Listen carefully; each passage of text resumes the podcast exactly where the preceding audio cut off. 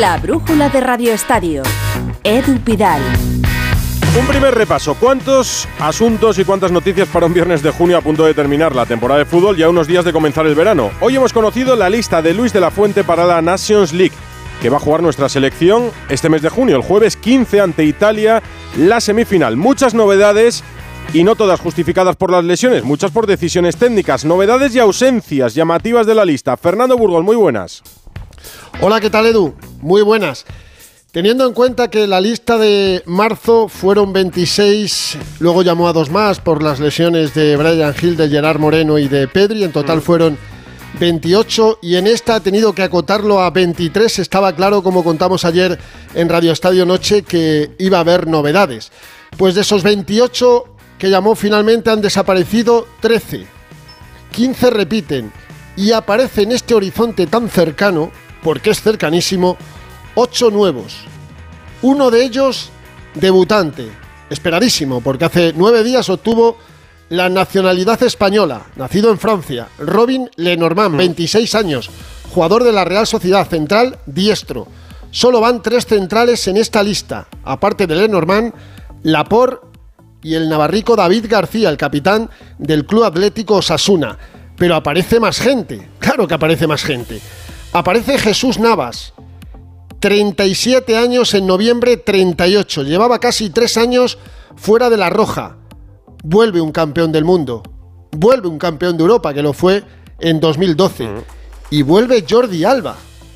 90 partidos internacionales. Va a ser el capitán de esta selección. ¿Qué ha pasado? Te preguntarás. Porque además vuelve también Sergio Canales, 32 años. Y Juan Bernat, 30 y dices tú, ¿qué ha pasado? Pues de la fuente lo justifica todo. Y luego lo comentamos que hay contextos diferentes, específicos, escenarios nuevos y muy distintos. Porque ahora vamos a jugar en cuatro días dos partidos para ganar un título 11 años después y un título que nunca se ha ganado, aunque se llegó a la final hace dos años, la UEFA Nation League. Esa es la justificación para tanto cambio, porque se mantiene Morata y Joselu, aparece Rodrigo Moreno también, que lleva fuera de la selección un tiempo, 32 años. Se mantiene Dani Olmo, aparece otra vez Marco Asensio, Nico Williams y Jeremy Pino. Va Canales, otros 32 años. ¿Y quién no va? Dani Ceballos. Se mantienen Rodri Zubimendi, Miquel Merino y Fabián Ruiz. Y Carvajal, y David García, y Kepa, y David Raya. Unai Simón por el lesionado Robert Sánchez, aunque hubiera ido si no hubiera, eh, hubiera estado lesionado Robert Sánchez. En definitiva, que tenemos una defensa con cinco futbolistas, cuatro futbolistas en 30 o más años, dos camino de la treintena y uno con 26, o sea, una defensa experimentada. Quiere experiencia, quiere jugadores que hayan jugado partidos importantes para la semifinal contra Italia. Luego, si jugamos la final, ojalá, o el tercer y cuarto puesto será otro cantar. Pero lo que está claro es que Luis de la Fuente revoluciona por segunda lista consecutiva la selección. Le creeremos. El contexto es muy diferente yo le he visto también diferente y luego te cuento a este Luis de la Fuente. Da para debate, desde luego, la lista de 23 jugadores que hemos conocido hoy. Los viernes siempre se acerca al estudio Santi Segurola y hoy había muchos temas con el mercado, el Sevilla, Mendilíbar. Pero te voy a preguntar por esto último, por la lista de De la Fuente. ¿Qué te parece, Santi? Buenas tardes, Edu. Eh, está en una situación difícil. La sucesión de Luis Enrique perdió con Escocia-España en un partido malísimo. Mm, digamos que está muy apretado el nuevo seleccionador y este torneo, que no es el más importante. A mí me parece una lista que mm, tira de mucho jugador, no digo revenido, pero que ha pasado muchas veces por la selección y no ha acabado de asentarse o que ha llegado ya al final de su carrera y le pilla esto yo creo que ya un poco a contrapié. Por otra parte también hay mucho chico joven que yo creo que todavía está con el susto en el cuerpo del Mundial y de lo que pasó. Han desaparecido varios jugadores, Gallá, eh, eh, Gerard Moreno, que a mí me parece que es un jugador de, primer nivel, por lo menos en, España. Eh, la interesante la presencia de Lenormand, el segundo francés, eh, nacido en Francia y naturalizado español, junto a, Laporte, probablemente sea la pareja de centrales, pero eso también te indica que algo no está funcionando bien en por lo menos en ciertas posiciones del equipo, teniendo en cuenta que De La Fuente ha dirigido a la selección española sub-21 y ha tenido mucho éxito con la selección, siempre esperas que vea a chicos jóvenes que sean capaces de funcionar bien. Por lo visto no los ha encontrado y tenemos a Lenormand y Laporte en, en el equipo. Vamos a ver eh, si esta selección, que para mí es un poco disjunta, es capaz de adaptarse bien y hacer los deberes en la Liga de las Naciones. En gran medida, porque yo creo que buena parte del futuro de Luis de la Fuente depende de lo que ocurra en la Liga de las Naciones. Frente a Italia, el día 15. En juego la jornada de tenis en Roland Garros. Djokovic ha superado a Davidovich y tenemos en marcha el partido de Carlos Alcaraz. París, pista central, Rafa Plaza, buenas tardes. Hola Edu, ¿qué tal? Buenas tardes. Bueno, lo primero es el directo. Como dices, está jugando Carlos Alcaraz. Ha empezado hace 6 minutos, 1-0 de momento en el marcador, sacando a la Chapovalov. 40 iguales sobre el saque de canadiense. Nunca han jugado Alcaraz y Chapovalov, es decir, es el primer enfrentamiento. Y como sabes, está en juego el pase a la segunda semana de Roland Garros, a esos octavos de final. Y lo otro que decías, Djokovic Davidovich. Pues sí, ha ganado Djokovic en tres sets, pero que la gente no se engaña. Ha sido un partido durísimo. Dos tiebreaks, el primero y el segundo. Ha ido por delante Davidovich en el primero, ha tenido bola de set en el segundo y finalmente se le ha escapado. Pero muy, muy buen papel de Davidovich ante el número 3 del mundo. Fórmula 1, ilusionante segunda manga de entrenamientos libres del Gran Premio de España en Montmeló. Fernando Alonso se ha quedado muy cerca del tiempo de Verstappen y muchos sueñan ya con la 33. Jacobo Vega. Hola Pidal, saludos desde el circuito de Barcelona, Cataluña, donde se ha disputado la primera jornada de entrenamientos del Gran Premio de España de Fórmula 1, en el que Max Verstappen ha vuelto a ser el piloto más rápido de la parrilla, pero ojo que Fernando Alonso ha terminado en segundo lugar y su vuelta ha sido apenas una décima más lenta que la conseguida por el piloto neerlandés. Carlos Sainz ha terminado en la séptima posición a tres décimas del mejor tiempo del día. La igualdad ha sido la clave hoy en Montmeló, con nueve pilotos en apenas medio segundo de diferencia, lo que nos dibuja una sesión de clasificación muy reñida para la jornada de mañana. Otra de fútbol. El hijo de Negreira ha sido imputado también por el caso Negreira. Y la jueza ha decidido ampliar el periodo de, de, investigación, digo, para investigar un presunto delito de blanqueo. Alfredo Martínez, Barcelona, buenas. Hola, muy buenas tardes. Precisamente cuando se va acercando la decisión de la UEFA sobre la presencia o no del Fútbol Club Barcelona el próximo año en Europa. Por cierto, acaba de entrar a la cena oficial de gala en Indoven antes de eh, la finalísima de mañana y Ceferín cuando le han preguntado dice estamos aquí para una final grandísima. No voy a comentar ese tema. Pues sí, el juzgado que investiga el caso Negreira, el número uno de Barcelona, ha decidido el juego de instrucción imputar como investigado a Javier Enríquez Romero, el hijo de José María Enríquez Negreira, al que hasta ahora solo figuraba como testigo. Y hay que destacar que además se le imputa un posible delito de blanqueo de capitales, ¿entienden? A petición de la Liga de Fútbol Profesional y de su presidente Javier Tebas, que sí debe estar imputado. Se, decreta el secreto del sumario y se amplían las investigaciones, como bien apuntabas, hasta el año 2000 1, que es cuando se tienen constancias de los primeros pagos, de tal manera que abarcaría ya incluso el primer mandato de Joan Laporta, el de Joan Gaspar y otra serie de hechos, aunque algunos de estos pagos evidentemente ya han prescrito. En cualquier caso, el eh, detalle significativo es que el hijo de José María Enrique Negreira José María Javier Enríquez Romero pasa a ser imputado y que el tema está ahora en secreto de sumario. La porta motivos tiene para estar más preocupado. El Ministerio Fiscal no era partidario de imputar al hijo de Enrique Negreira. Ayer se habló mucho del asunto Benzema y su posible salida a Arabia, que parece ahora abortada. ¿Hay novedades hoy del francés o de cualquier otro nombre en cuanto a salidas o llegadas, Alberto Pereiro? No, no hay novedades en cuanto a ningún tipo de renovaciones o salidas o noticias nuevas eh, referente al futuro de ninguno de los futbolistas eh, del Madrid. Eh, se ha calmado bastante la situación de Karim Benzema. No sabemos nada nuevo de Ceballos, todo indica que se va a quedar. Sabemos que el compromiso con Kroos y con Modric ya está completamente adquirido, más allá de la nube de noticias que hubo en el croata en la mañana de ayer, que Asensio ya ha decidido marcharse eh, que Nacho está también en la rampa de salida, que Mariano, que por cierto viene entrenando también, eh, va a dejar de ser eh, jugador del Real Madrid y mañana será su último entrenamiento en el conjunto blanco para la semana que viene, cerrar las llegadas de Bellingham, de Fran García, de José Luis, veremos a si de Brahim y explorar la posibilidad de traer algún que otro futbolista, pero sin pensar en gastar demasiado dinero. En cuanto a lo deportivo, ya te digo, Mariano, la única baja, se despedirá Asensio seguro del Bernabéu y Benzema parece que va a aguantar un poquito más en el conjunto blanco, Edu. En fútbol, el descenso se decide el domingo, con seis equipos implicados, seis equipos se la juegan para evitar la última plaza. Ya han descendido el Elche y el Español. Luego hacemos una ronda por cada una de esas seis, eh, de esas seis ciudades, digo, unas más tranquilas que otras según la clasificación, incluso con un duelo directo. Mañana se juega en Inglaterra la final de la FA Cup entre el City y el United, Guardiola luchando por todos los títulos este año, y el Barça juega mañana a las 4 la final de la Champions femenina ante el Wolfsburgo. Lo vamos a contar en Radio Estadio. Ana Rodríguez. En la tarde de ayer, Edu llegaba la expedición azulgrana a Eindhoven para disputar esta final de la Champions, la tercera consecutiva, la cuarta en cinco años, con todas las jugadoras disponibles. La única duda para Jonathan Giraldez es saber si Alexia Putellas podrá o no ser titular, ya que los últimos partidos de liga que ha podido disputar después de esa grave lesión de rodilla apenas ha jugado esos 30 eh, minutos de media.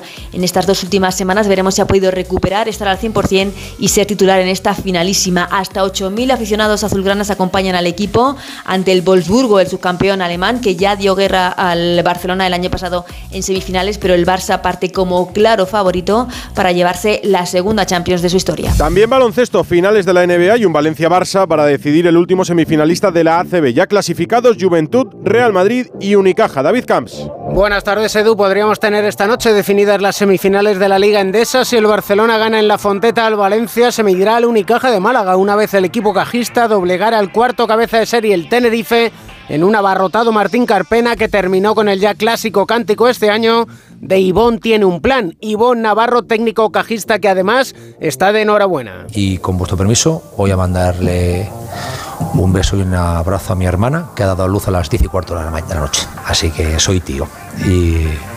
Y que no, no, se les acabe el hambre, ¿no? Eso es lo más importante. El martes y el jueves en el Wizzing Center los dos primeros partidos de la semifinal Real Madrid-Juventud al mejor de cinco encuentros y en la final de la NBA Denver da primero con Jokic 27 puntos, 14 asistencias y 10 rebotes y Jamal Murray 26 puntos y 10 asistencias. Las otras dos parejas de jugadores en repartir ambos 10 o más asistencias en unas finales, Jordan y Pippen con los Bulls, Magic y Worthy con los Lakers. Palabras mayores que dejaron sin voz a Jimmy Butler. Veremos si Miami Heat consigue reaccionar en el segundo choque también en Denver en la madrugada del lunes. Y Edu, Amaya Valdemoro, es incluida en el Salón de la Fama de la FIBA en la ceremonia que tendrá lugar en Manila el 23 de agosto días antes del inicio del Mundial, en el que España defiende corona. Y con Hyundai, la marca con tecnología híbrida, nos vamos al Mundial de Rallys. Pipo López. Hola Edu, se acabaron nuestras esperanzas de vivir un tercer triunfo de Dani Sordo en el rally de Cerdeña este fin de semana. El cántabro se salía en el tramo más largo de la prueba, la especial de Montelerno de 50 kilómetros y se hundía en la clasificación. Perdía más de tres minutos y toda opción de luchar por el triunfo. Un triunfo que está siendo disputadísimo entre Sape Calapi y Sebastián Oyer. El piloto de Hyundai marcha en cabeza pero con solo una décima de ventaja sobre el piloto de Toyota que quiere lograr su tercer triunfo del año en la isla mediterránea. Tercero es Thierry Neville que está a 18 segundos y cuarto Cale Robampera, que abría pista y se ha visto perjudicado por limpiar la carretera a sus perseguidores, aunque está a 46 segundos y queda mucha prueba por delante. Dos largas etapas en las que todavía pueden ocurrir muchas cosas. En Hyundai te llevamos del coche más vendido en España a la tecnología más innovadora. Porque tienes un Hyundai Tucson híbrido enchufable con etiqueta cero por 331 euros al mes con nuestro renting a particulares todo incluido. Más información en Hyundai.es. La brújula de Radio Estadio. No pego ojo con el pitido de oído. Toma Sonofim. Sonofim contiene ginkgo biloba para una buena audición y melatonina para conciliar el sueño. Pitidos, Sonofim, de Pharma OTC. Pide por esa boquita, viajar, disfrutar de un verano mejor, vamos, grita. Que lo que se da no se quita. Reserva las últimas plazas para junio con Fastpack. Canarias y Baleares desde 635 euros y Caribe desde 799. Con niños gratis, salidas locales y más ventajas. Consulta condiciones. Pídele más al verano con viajes el corte inglés y tour mundial.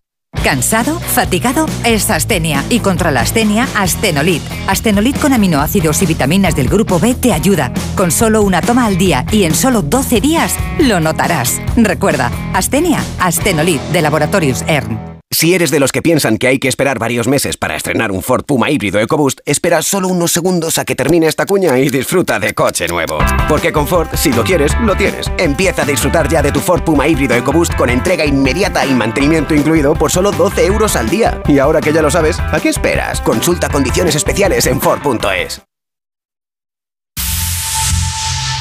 La brújula de Radio Estadio. Edu Pidal. Hemos hecho un buen repaso de lo más importante de este viernes. Me detengo en la lista de De La Fuente. La conocimos esta mañana, varias novedades. Yo también lo vi tenso, más serio que en la primera convocatoria y es normal, porque no sé si el partido contra Italia marca o no su futuro, Burgos. Puede que sí, eso es evidente. Han pasado 65 días desde aquel 2-0 en Handem Par. Fue doloroso, fue inesperado, pero sí yo lo he visto cambiado, lo he visto muy tenso, menos espontáneo, más nervioso, con la frescura y la sonrisa habitual suya escondida. Bueno, no lo ha querido reconocer, da lo mismo. Visto, y no era el Luis de la Fuente de marzo, ni de diciembre, ni de la sub-21. Está responsabilizado, tranquilo, con tensión, igual de feliz e ilusionado que al principio, dice optimista porque van a venir buenos resultados, ojalá sean muy buenos y consigamos la UEFA Nation League. Y acuérdate que hubo muchas críticas no solo al juego, sino también a lo que ocurrió en la sala de prensa nada más terminar el partido, la falta de autocrítica. Responde Luis de la Fuente, además de decirnos que su trato hacia él no está siendo el de otros entrenadores. Sí, pero no creo que sea dudoso yo de ser autocrítico.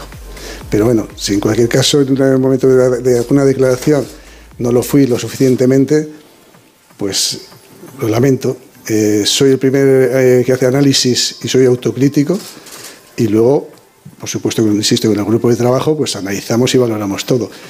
Eh, todo la valoración que hacemos de ese, de ese partido de hace ya tres meses nos hace, ayuda a ser mejores ahora. Seguro que vamos a ser mejores. Se zanja ganando la Nation League y se acabó el problema. Que nada, es broma. Quiero decir que no me preocupa, simplemente sé que es así y que por un motivo u otro, pues hay gente que tenemos que, demostrar más cosas. Pero ¿sabes lo que pasa? Que es que llevo así 40 años, soy un luchador nato, estoy educado, como comentaba anteriormente, en esos valores de, superioridad, de, sufrimiento, de trabajo, de esfuerzo, de sacrificio, de, de, estar todo el día con el cuchillo aquí, y no me cuesta, y además, insisto, las responsabilidades que tengo. Bueno, pues que esas responsabilidades sean para bien. Sobre que la federación no le respalda, que duda, dice lo mismo que Rubiales, que es falso, que duden de él, que se siente total, completa y absolutamente respaldado. Que lo de Sergio Ramos y Navas son dos casos diferentes, los dos con 37 años. Ja, ja, ja. Y que en cuanto a Lenormand, el gran, ausente, el gran presente y en relación a Ceballos, el gran ausente, dice esto. Lenormand es un grandísimo futbolista. En estos eh, años que ha estado en la Real, en los estos últimos años, datos objetivos excepcionales, que tiene un futuro fantástico en una posición en la que en España ahora creo que, necesitamos futbolistas de este nivel y que si no lo ha llamado Francia será porque no lo han visto mucho. Estaremos de acuerdo todos lo que yo pueda sentir por Dani Ceballos. Eh, yo no pretendo que sean amigos nadie en una, en una relación de jugadores, ni siquiera en una plantilla en un club. Lo que sí es hijo es compañerismo. Y ellos dos lo, tuvieron. El último comportamiento fue exquisito. Yo traté simplemente de limar esas asperezas que podía haber eh, ajenas a, nuestra concentración, que se cumplieron. No tiene nada que ver eh, la decisión de no traer ahora a Dani, que seguro va a venir en el futuro, con esa, esa situación. Para nada. Es que tuvo demasiados asuntos para solo un primer periodo como seleccionador. Debutó en marzo y ahora tiene su primer título en juego. La Nations League, torneo menor, pero un torneo. El 15 de junio frente a Italia la semifinal. Tendría que ganar para optar al título. 9 menos 10, una hora menos en Canarias. La brújula de Radio Estadio. Supongo que precisamente que sea la Nations League es la justificación para que vengan jugadores que ya hacía tiempo que no venían, o por encima de los 35 años, o que ya nadie pensaba en ellos para la selección y que se quedasen fuera otros, pues no sé, como Ceballos, como Gallá, como quién más, Burgos, porque hay ausencias en esta eh, lista desde la Nacho, Fuente. Nacho. Como Borja Iglesias, como Yarzábal, como Brian Hill, es que son 13. Faltan de los que estuvieron en la lista de 26 primero, 28 después, por las lesiones de la ventana de marzo. Bueno, me lo creo, contextos diferentes, pero la pregunta que me hago yo, y no quiero ser pesado, pero me la tengo que hacer. Y en este contexto diferente, con tanta experiencia, ¿no cabía Ramos? ¿Cabe Jesús Navas y cabe Jordi Alba 37 y 34 y no cabe Sergio Ramos? sí, es verdad. Si no, si no es un problema de edad, ¿qué problema es? Que alguien lo explique. porque ya no pueden engañar a nadie más. Repito, en este contexto caben los veteranos, porque nos vamos a jugar contra Italia el pase a la final y entonces se les necesita. Y no entran ni Pedro Porro, ni Gallá, ni Brian Hill, ni Oyarzábal, ni Ceballos. Bueno, pues las cosas que tiene un seleccionador se concentran dentro de una semana, viernes 9 de junio a la una de la tarde, a las 7 entrenamiento abierto a todo el mundo. Y después las cosas no cambian, Edu. Todos los entrenamientos cerrados, sábado, domingo y lunes, Ay. todos, todos cerrados. Nos dejan ver lo del viernes a público, a medios de comunicación. Ahí tenéis un poquito el caramelo, disfrutarlo, pero después no vais a ver absolutamente nada. La selección viaja el martes 13, ya sabes, en martes ni te cases ni te marques, porque el 14 es la previa de ese partido frente a Italia en el estadio del 20. Nos jugamos el pase a la final de la UEFA Nation League con estos 23. El capitán va a ser Jordi Alba y jugará su partido número 91. Gracias, Fernando. Un abrazo. De nada, hasta luego. Con Rodri como central y un andamio y estamos como en la etapa anterior. Eh, Iraola era el entrenador que iba a acabar fuera del Rayo Vallecano para dirigir a un equipo que ayer confirmó su nuevo entrenador. A ver, es un rompecabezas, pero tú lo vas a explicar mejor, Granado. Buenas. Hola Pidal, ¿qué tal? Muy buenas. Eso es lo que decían algunos, que Iraola iba a ser el nuevo técnico del Sevilla. Yo lo que te puedo contar es que en ningún momento ha habido ningún precontrato firmado con el Sevilla Fútbol Club, por tanto no se ha roto nada por la continuidad de Mendilibar, que el futuro de Iraola en España parecía que solo se, poda- se podía abrir en dos equipos, el Villarreal o el Sevilla, en ninguno de esos dos va a ser y que como ya contamos aquí, el futuro de Andoni Iraola estará en Inglaterra, no en el Leeds, que ya le quiso eh, en el mercado de invierno, pero sí en la Premier League. El Sevilla, Mendilibar y un título acabaron seguramente con el destino de Iraola. Lo disfrutarás un partido más en el Rayo Vallecano. Más allá del caso Negreira, he escuchado a Xavi cuando le preguntaban por Gundogan y es una reflexión interesante, Alfredo. Sí, porque el Barcelona ya empieza a planificar la temporada que viene una vez que ha conseguido el título de liga y hay muchos nombres sobre la mesa. Evidentemente hoy hemos podido saber y puede avanzar Onda Cero que Jordi Alba, que acaba de ser noticia con la selección, ha recibido las primeras propuestas e información de clubes interesados, a saber, Inter de Milán, que ya sonó en el último mercado veraniego, el Benfica y el Atlético de Madrid. Si bien es cierto que nos dicen que en la lista del Atlético de Madrid hay varios jugadores para el lateral izquierdo y que entre ellos estaría Jordi Alba, pero él pretende quedarse cerca de casa. Y de cara al futuro, hoy en una entrevista con los compañeros del Mundo Deportivo, Xavi ha hablado de varios nombres. Evidentemente ha dejado entrever que Zubimendi es especial y que les gusta porque es ahora mismo lo más parecido que hay hacia Busquets, pero que no es fácil. Que Vitor Roque no es una prioridad, este brasileño que decían que iba a ser el sustituto de Lewandowski, porque él cree que ahora mismo es más importante el puesto de pivote. Y en el centro del campo, Gundogan. Fíjate cómo se moja Xavi siempre para intentar traer a los jugadores a su equipo. Tres años le han ofrecido al internacional alemán. Mira, yo lo, que- lo único que puedo compartir es que cualquier futbolista que vamos a, a fichar y que tenemos la posibilidad de hablar con él, ¿no? Todos quieren venir al Barça. O sea, Todos quieren venir. Todos, todos. No, no he visto a ningún jugador que nos diga, no, prefiero ir a otro club. Ninguno. Ninguno. Desde que yo estoy en el Barcelona y he hablado con, con muchísimos futbolistas, en cuanto les he llamado y he hablado con ellos o me he visto con ellos, la sensación es de decir, qué maravilla que viene el Barça, ¿no? Entonces hay que potenciar la marca Barça, ¿no? Y Pues ahora tendrá que, el- tendrá que trabajar en el mercado. Y hay un par de nombres encima de la mesa, Alfredo.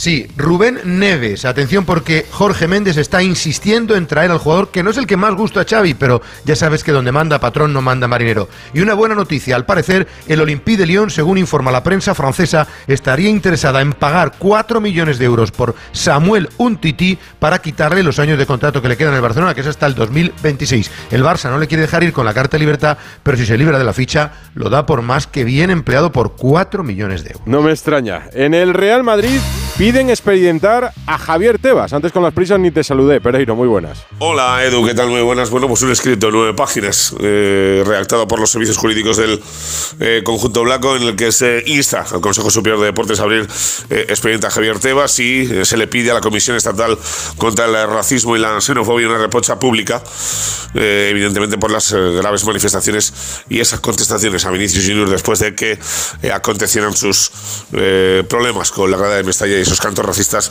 donde él luego puso una serie de tweets contestados eh, por el presidente de la liga de manera inmediata. Dice que tergiversa eh, la palabra del jugador, que le sitúa en la, en la diana y en la opinión pública y que obvia el problema real para desviar eh, la atención y que son actos de inusitada gravedad. sigue el Madrid defendiendo que Vinicius prácticamente todos los días sufre episodios de racismo dentro y fuera de los terrenos de juego. Ojo, la última jornada en primera división, todos los partidos el domingo, los que luchan por el descenso a las 9. Cinco partidos, seis equipos implicados, hay una última plaza que ahora mismo ocupa el Valladolid. Y ahí empiezo este paso y repaso de noticias y sensaciones. Duelo directo en Valladolid. Héctor Rodríguez. ¿Qué tal, Edu? Muy buenas tardes. Pues el partido del domingo en Zorrilla tiene ya colgado el cartel de no hay billetes y se espera un lleno de reventón en un choque en el que la afición vallisoletana confía todavía en lograr la permanencia. Eso sí, Petzolano va a tener que hacer cambios en su equipo titular, ya que van a faltar para ese compromiso por sanción, acumulación de tarjetas amarillas, tanto Ongla como Mochu. Sí parece que van a poder estar en condiciones al menos de entrar a la convocatoria Joaquín y el Yamik, los dos centrales que venían arrastrando problemas físicos durante las últimas semanas, y la intención de Petzolano es que sus jugadores se centren única y exclusivamente en lo futbolístico, se olviden de lo que pasa en el resto de campos y logren la victoria ante el Getafe. Por encima del Valladolid, ya fuera del descenso, el Celta, inmerso en una racha tan mala que puede acabar en el pozo cuando parecía salvado hace dos meses. Rubén Rey. Se llenará Balaídos, además se estrena, se abre por vez primera la grada nueva, la de uno de los fondos, de tal modo que más de 25.000 aficionados arroparán al equipo de Carlos Carvalho buscando la permanencia. Mañana se abrirá también la última sesión de entrenamiento, a partir de ahí toda la liturgia habitual de estas grandes citas, con recibimiento al autocar del equipo, etcétera.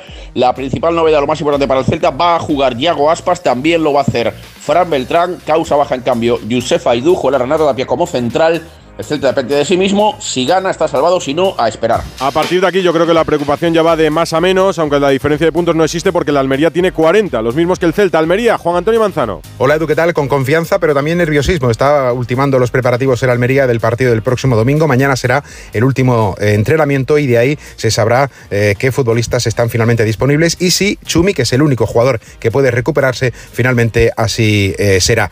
pendientes a los comités en el Almería. El club está trabajando para que otorgue la cautelar del segundo partido de sanción a Luis Suárez. Si el TAD no lo da, mañana se plantea el club acudir a la justicia ordinaria para encontrar una cautelar express que permita al colombiano jugar el partido. Más de 600 aficionados van a viajar en 10 autobuses pagados por el club, a los que se le sumará un número importante de aficionados catalanes, con lo cual el conjunto rojo y blanco estará arropado por casi un millar en el estadio de Cornellá buscando la permanencia en primera. Valencia, Getafe y Cádiz son los otros tres implicados. La mejor forma de seguirlo en el Radio Estadio de Edu García este sábado, que cualquier gol cambia la clasificación. Despido con Ana.